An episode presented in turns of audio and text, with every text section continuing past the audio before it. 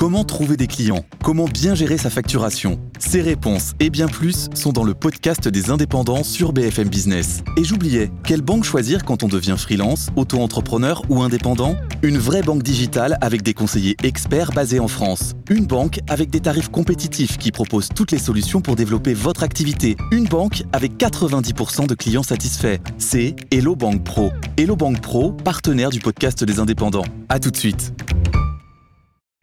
Bonjour, je m'appelle Philippe Corbet, je suis le chef du service politique de BFM TV.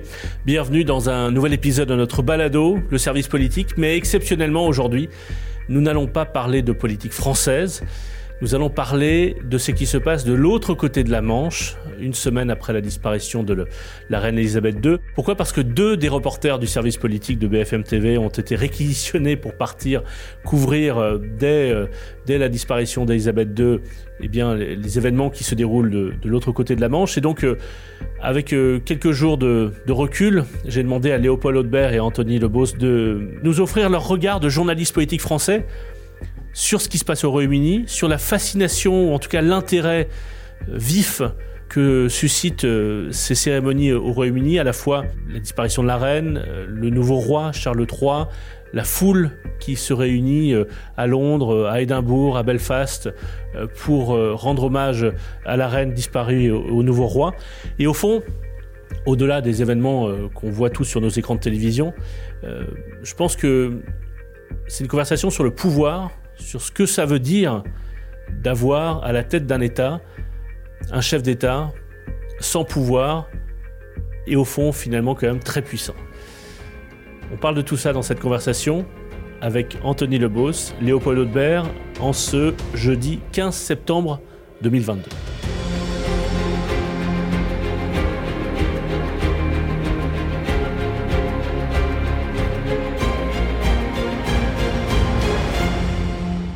Hi, how are you? Hello, Philippe. How Hi, are you? Philippe. Fine, How are you? I'm fine. I'm fine. Thank you. Très bien. Ouais, on, on va pas faire l'épisode en anglais, quoique si, si vous voulez, on peut Oh, essayer. c'est pas mais une bonne idée pour tout je le ne suis monde. pas hein. Je certain que tous que les pas, c'est pas une bonne chose. Voilà, hein. je suis pas certain que tous les éditeurs soient ravis. Ça fait une semaine que la reine est décédée. Ce qui m'intéresse, c'est votre regard de journaliste politique français sur ce qui se passe. Parce que c'est c'est quand même assez curieux. Ni toi, Anthony, ni toi, Léopold, ni moi ne sommes, euh, euh, ne sommes citoyens britanniques. Euh, on- nous n'avons jamais vécu dans une monarchie. Nous sommes tous nés dans une, euh, dans une république. Et néanmoins, euh, ce qui est frappant quand on regarde les, les chiffres d'audience, par exemple, c'est le cas sur BFM TV, c'est le cas sur les autres chaînes, il y a des chiffres d'audience massifs. C'est-à-dire les Français ont été frappés par l'événement en lui-même, le décès de la reine, mais continuent jour après jour à regarder, parfois pendant des heures, ces cérémonies euh, depuis le, depuis le Royaume-Uni. Et, et c'est assez curieux. Comment est-ce que vous... D'abord, d'abord, est-ce que vous imaginiez, euh, et toi, je pense notamment à toi, Léopold, parce que tu étais un foule hier autour de Westminster, est-ce que tu imaginais qu'il y aurait autant de monde à Londres pour, euh, pour, euh, pour venir rendre hommage à, la reine? Et comment est-ce que toi, en tant que Français, en tant que journaliste politique français, tu, regardes ça? Bah, je parlais hier avec des personnes qui étaient déjà là en 2002 pour la mort de la reine mère et qui expliquaient qu'il y avait eu 200 000 personnes qui avaient eu la possibilité de se recueillir devant son cercueil dans Westminster Hall. Euh, là, on est plus sur des prévisions de 400 000, 500 000, voire jusqu'à euh, 800 000 à 1 million de personnes qui pourraient à un moment donné rendre un hommage. Et très clairement, euh, je m'attendais pas à quelque chose d'aussi impressionnant et d'aussi organisé. Cette file d'attente, elle est extrêmement impressionnante. Il y a même une application, en tout cas un site qui a été mis en place par le gouvernement et qui permet de voir en temps réel euh, euh, où est-ce que vous vous trouvez, combien de temps il vous reste avant de pouvoir rentrer à l'intérieur du bâtiment.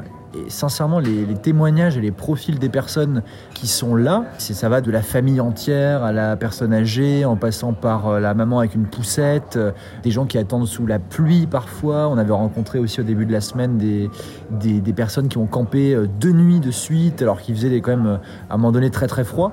C'est vraiment très impressionnant. Et puisqu'on parle d'un point de vue politique, à chaque fois ce qui revient, c'est l'idée que cette reine, au fond, elle n'avait pas forcément qu'un rôle politique, mais c'était un personnage historique. Et ça, ça revient vraiment à chaque fois. Euh, euh, les gens ne sont pas forcément frappés par euh, les décisions qu'elle a pu prendre, parce qu'en fait, finalement, elle a signé des textes de loi qui ont été votés par le passé, hein, et elle ne donnait jamais son avis politique, en tout cas très rarement, à part quand ça fuitait, euh, notamment on se souvient de cette fuite de David Cameron euh, qui racontait, euh, on va dire, sa, sa position sur le, sur le Brexit à l'époque. Mais donc les gens ne sont pas forcément là il avait pour laissé la- entendre, il avait laissé Oui, voilà. entendre que la reine était, était défavorable à une sortie de l'Union européenne. C'est ça, exactement. Mais en tout cas, ce que les gens viennent, les gens viennent se recueillir ici, non pas pour saluer forcément euh, les décisions politiques qui ont été prises euh, par la reine, mais vraiment euh, son incarnation et l'image qu'elle avait. Et moi, ça me frappe beaucoup parce qu'on est dans un rapport politique qui est vraiment différent. Et des fois, des personnes nous demandent mais est-ce que c'est pareil en France? Est-ce qu'il y a la même relation?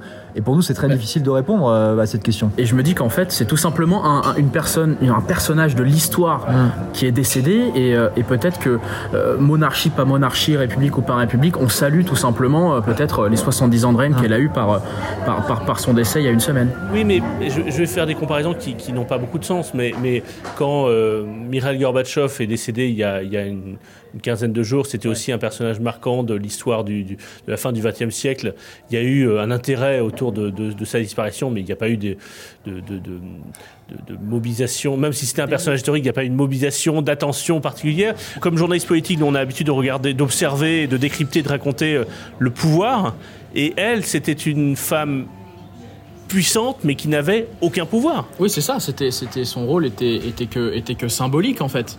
Mais au fond, euh, peut-être que ça a joué aussi dans sa popularité. C'est parce qu'elle ne prenait aucune décision politique, ou du moins euh, en, public, elle ne montrait pas ses opinions, qu'elle avait atteint ce niveau de popularité. Mais ce qui était aussi surprenant, moi, ce que j'ai vu en Écosse, dans un pays où quand même euh, la reine est plus populaire que la monarchie, euh, elle-même, euh, euh, c'est qu'elle était aimée, elle était adorée, alors même que au pouvoir, il y a Nicola Sturgeon, qui est la première ministre écossaise, qui a des velléités indépendantistes euh, vis-à-vis de la monarchie, euh, vis-à-vis du Royaume-Uni, etc. Et, c'était ce paradoxe aussi qui était important à souligner, c'est-à-dire qu'elle était beaucoup plus populaire que la monarchie elle-même.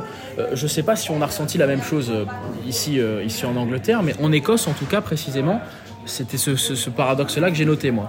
Parce que, juste, en- encore une fois, puisque là, on parle, euh, c'est un balado euh, de politique français, donc c'est vraiment euh, votre regard de journaliste politique français que je sollicite. Mais euh, pour rebondir sur ce que tu disais, Anthony, c'est peut-être le fait que, justement, elle n'ait aucun pouvoir qui la rendait d'autant plus euh, intéressante ou en tout cas qui, qui captivait les foules.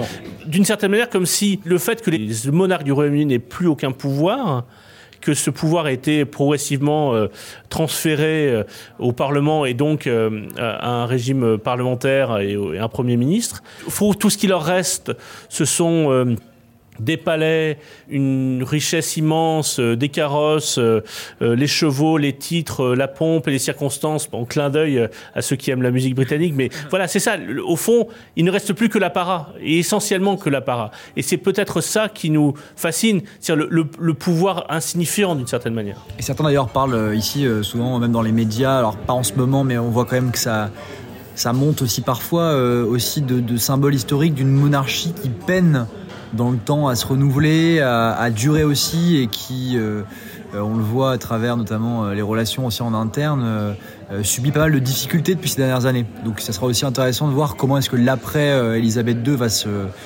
va se dérouler, quelle place va occuper le- le- le- le- l'ex-prince Charles et désormais Cha- Charles III, comment tout ça va, perdurer dans le temps. C'est quand même des protocoles, des traditions qui, qui doivent euh, voilà, euh, trouver un moyen de perdurer euh, si, si elles veulent survivre, bien évidemment. et perdurer dans la, dans, la, dans la modernité parce que souvent on nous dit que la reine Elisabeth II c'était un roc, c'était la stabilité et qu'avec Charles ce sera différent.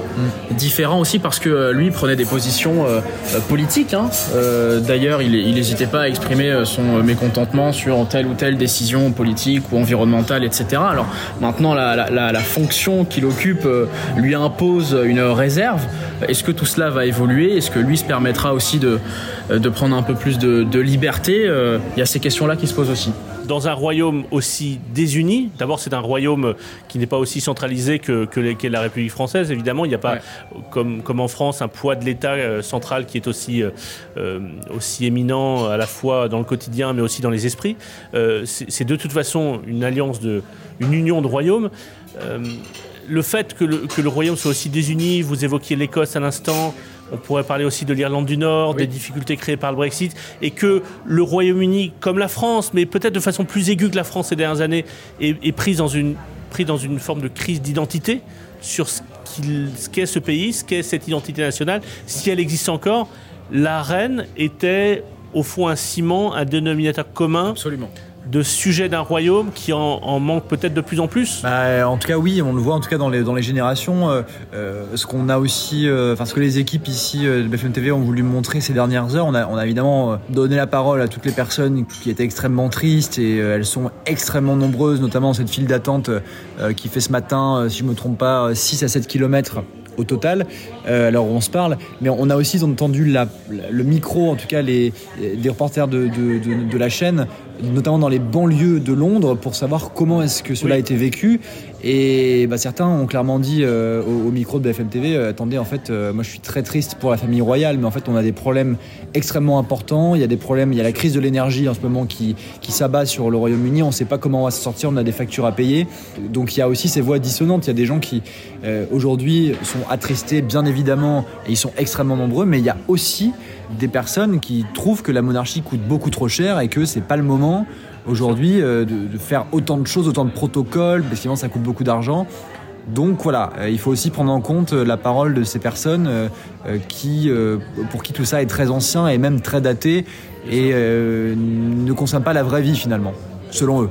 Et, d'ailleurs, il faut, il faut évoquer, on, l'a dit à plusieurs reprises sur antenne depuis une semaine, mais le Royaume-Uni traverse une, une crise euh, énergétique bien plus profonde encore que la nôtre, puisque euh, le prix des factures a, explosé. Euh, et quelques heures avant le décès de la reine, la nouvelle première ministre, qui n'était en poste que depuis deux ou trois jours, présentait d'ailleurs à Londres un, plan d'aide pour les Britanniques. Et, le lendemain matin, j'écoutais la, la, matinale de BBC Radio 4, qui est l'équivalent de France Inter en gros au Royaume-Uni. Et évidemment, ils consacraient l'essentiel de leur temps d'antenne à la reine, enfin presque tout.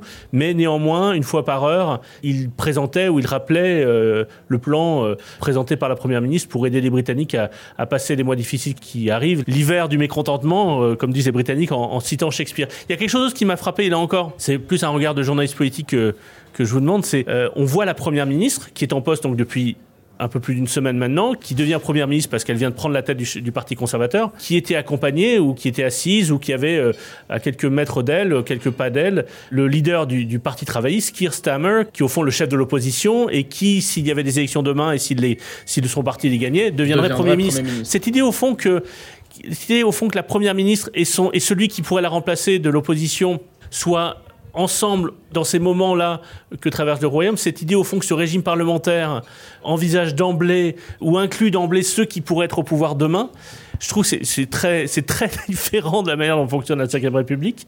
Et, ça, je trouve ça assez. Euh, ça donne une image très moderne du système démocratique britannique, même s'il n'est pas, il n'a rien de récent, puisqu'il n'y a pas de constitution au Royaume-Uni. Enfin, en Angleterre, il n'y a, pas de constitution au Royaume-Uni. Et au fond, c'est une tradition politique, une tradition parlementaire, une tradition démocratique qui a fait, au fond, que ce, ce, ce, les, les, les, us et coutumes, les mœurs politiques britanniques, même si la politique reste violente, évidemment, au Royaume-Uni, on le sait bien, mais malgré tout, il y a un esprit démocratique et une forme qui est plus, aussi oui, une forme d'unité dans ces moments difficiles, dans ces moments particuliers, tu as raison Anthony, qui, qui vu de France, vu d'un regard de journaliste politique français, est très baroque. Ça vous a frappé aussi? Bah, En quelque sorte, c'est l'effet drapeau du, du parlementarisme britannique en ces moments troubles. C'est vrai. C'est un peu ça qu'on a vu sur toutes les images euh, qui ont été diffusées à la télévision, etc., même dans la télévision du monde entier. C'est vrai, cette forme de, allez, on se, on se serre les coudes, entre guillemets, et on, on fait une trêve, parce que c'est ça dont il est question en fait. Il y a une forme de trêve dans ce royaume-là, c'est-à-dire qu'on parle plus de l'inflation à 9,9%, on parle plus des problèmes de, grève. D'ailleurs, les grèves se sont interrompues pendant un temps avant de reprendre pour permettre notamment aux gens de venir se recueillir et pouvoir se déplacer. Mais il y a une forme de trêve depuis, depuis l'annonce de la mort d'Elisabeth II et le combat politique reprendra ensuite, euh, après certainement l'inhumation, les funérailles, etc. Comme si euh, finalement on, voulait respecter ce moment de deuil. Il y a un deuil national d'ailleurs qui est toujours en cours, mais respecter ce moment de deuil par tradition. Euh, euh, comment dire, j'allais dire euh, respect républicain, mais euh, oui, respect, monarchique, mais cette sorte de trêve et ensuite le respect démocratique, le respect démocratique, qui, englobe, voilà. Respect, ça voilà, c'est le journaliste politique français qui parle, mais et, dans et dans quelques semaines reprendront ensuite les combats politiques sur toutes les questions de l'énergie, sur l'ouverture de, de, de, gaz de schiste, etc., qui vont occuper bien sûr tous les débats. Donc il y a cette forme aussi de, de respect de la part du de la part du parlementarisme britannique, aussi vis-à-vis -vis de la monarchie qui est l'institution la plus euh, puissante et suprême ici,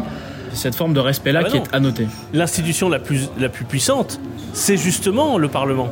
C'est je- justement. euh, Je veux dire euh, morale, l'institution morale, je précise. Oui, voilà.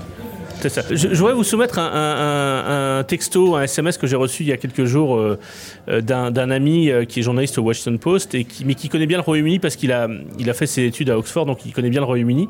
Je vous le traduis parce que c'était en anglais. Il me dit euh, Est-ce que tu trouves pas que dans des moments comme ça, euh, que la, la France et les États-Unis sont pas si différents l'un de l'autre ce grand truc royal est totalement absurde.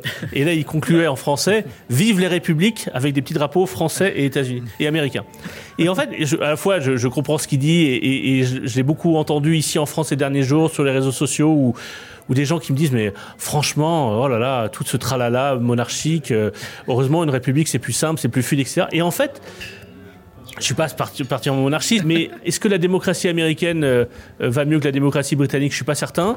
Est-ce que le système politique français est plus démocratique que le système euh, britannique? J'en suis pas certain.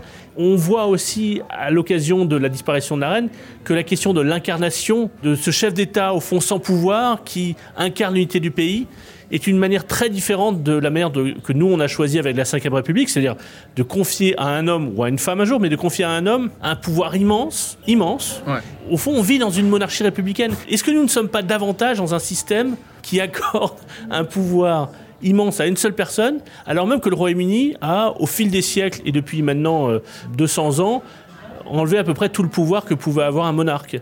Et je, dis ça, j'ai pas de, c'est pas pour engager un débat constitutionnel avec vous, mais il y a quelque chose autour de qu'est-ce qu'on attend d'un chef d'État, qu'est-ce qu'on attend de l'incarnation, et est-ce que la démocratie vit mieux avec un chef d'État sans pouvoir Et, je j'ai pas la réponse, mais c'est une question que je me pose et je sais pas ce que vous en pensez. C'est une grande question, mais, mais je pense, Philippe, que c'est le rêve de tout chef d'État Oui. vivant dans une république de, de, d'à- ce point incarner l'unité et le rassemblement de la nation. Ça m'étonnerait qu'un président d'une république, Ah bah je oui, pense oui. à Emmanuel Macron, qui euh, divise aussi euh, les, les Français et l'opinion publique, euh, fasse à ce point, euh, en quelque sorte, euh, rassemble. Enfin, je pense que ce serait le rêve de tout chef d'État d'ailleurs. Mais en fait, on, on revient, Oui, on, on mais revient c'est- exact- aussi les institutions voilà, qui font ça. ça. On revient. C'est pas seulement Emmanuel Macron, c'était le cas aussi de, Et de tout François Hollande, ou François sûr. Mitterrand, ou de Nicolas Et de tout Sarkozy. C'est la Cinquième République qui crée une monarchie républicaine. Parce qu'ils prennent des décisions politiques qui vont être acceptées par les uns et, euh, et critiquées par les autres. En l'occurrence, là, la reine d'Angleterre ne prend aucune position politique et c'est pour ça qu'elle est aussi populaire. Et c'est pour ça que je disais que c'était le rêve de tout chef d'État d'une république de pouvoir être aussi populaire. Malheureusement, ils sont obligés de prendre des décisions vu leur, vu leur fonction et sachant que derrière, euh, Mais c'est peut-être pour ça qu'elle incarne l'unité. C'est Voilà, pour ça, pour au fond, qu'elle incarne l'unité d'une nation. Néanmoins, il y a cette même ambiguïté. Dans quelle mesure est-ce qu'un président des États-Unis aujourd'hui peut incarner l'unité quand on sait que le, la- la- le- le système démocratique euh, américain est à bout de souffle, ou en tout cas, il est, abîmé euh, ces dernières années.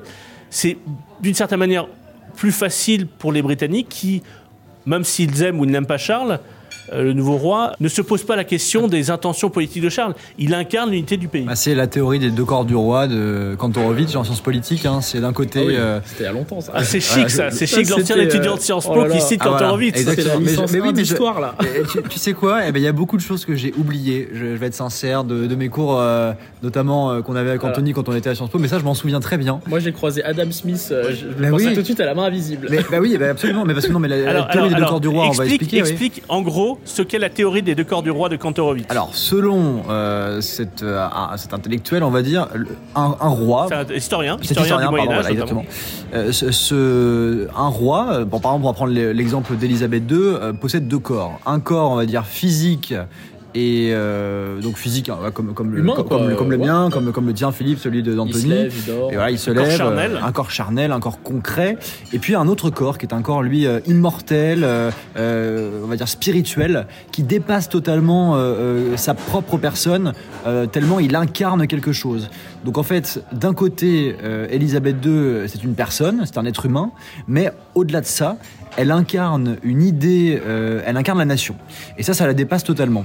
Donc, ce qui se passe en ce moment, c'est que si on suit cette théorie, euh, le corps naturel d'Elisabeth II euh, n'est plus, puisque euh, ce- très concrètement, son cœur a cessé de battre, on peut le résumer comme ça. Euh, mais son corps spirituel, lui, demeure toujours et reste quelque chose qui, qui, qui dépasse tous les Britanniques et qui est une incarnation tellement forte qu'elle est encore vivante aujourd'hui. C'est dire à quel point euh, les, souverains et les monarques, notamment euh, bah, par exemple hein, de la couronne britannique, ont cette charge émotionnelle extrêmement forte et ça explique aussi pourquoi est-ce que les Britanniques qu'on croise dans, dans la rue sont aussi euh, sont aussi émus. Euh, parce qu'il y a encore des gens qui nous racontaient ce matin euh, ben moi, dans mon portefeuille dans mon porte-monnaie j'ai une photo d'elle euh, sur les pièces de monnaie que en, en permanence je la vois sur les timbres euh, également lorsqu'on envoie une lettre. Elle est absolument partout il y a des plaques des plaques au sol également sur le jubilé qui sont absolument partout dans la ville de Londres Mais ils ont grandi avec elle. Absolument. Voilà, donc c'est en gros l'idée que il y a une partie qui est évidemment euh, temporelle et qui n'est plus aujourd'hui, mais euh, une autre partie qui est immortelle et qui résistera à, sa mort. Bon, bah c'est intéressant. C'est chic, hein. on est parti de, euh, de, de point de vue image du monde et on finit avec Kantorowicz et la théorie des deux corps du roi. Donc voilà, je vous laisse tous les deux et puis on se retrouve à Paris pour parler du pouvoir français, moins royal, mais, euh, mais tout à fait C'est concret. aussi intéressant à suivre en ce moment. Parce que c'est bientôt le retour des débats dans l'hémicycle. hein. Ah ben voilà, on va voir, si- on va voir si les débats dans l'hémicycle sont aussi, euh, sont d'aussi bonne qualité qu'à la Chambre des communes au Royaume-Uni. Salut Salut, Philippe, merci à beaucoup, bientôt. Salut.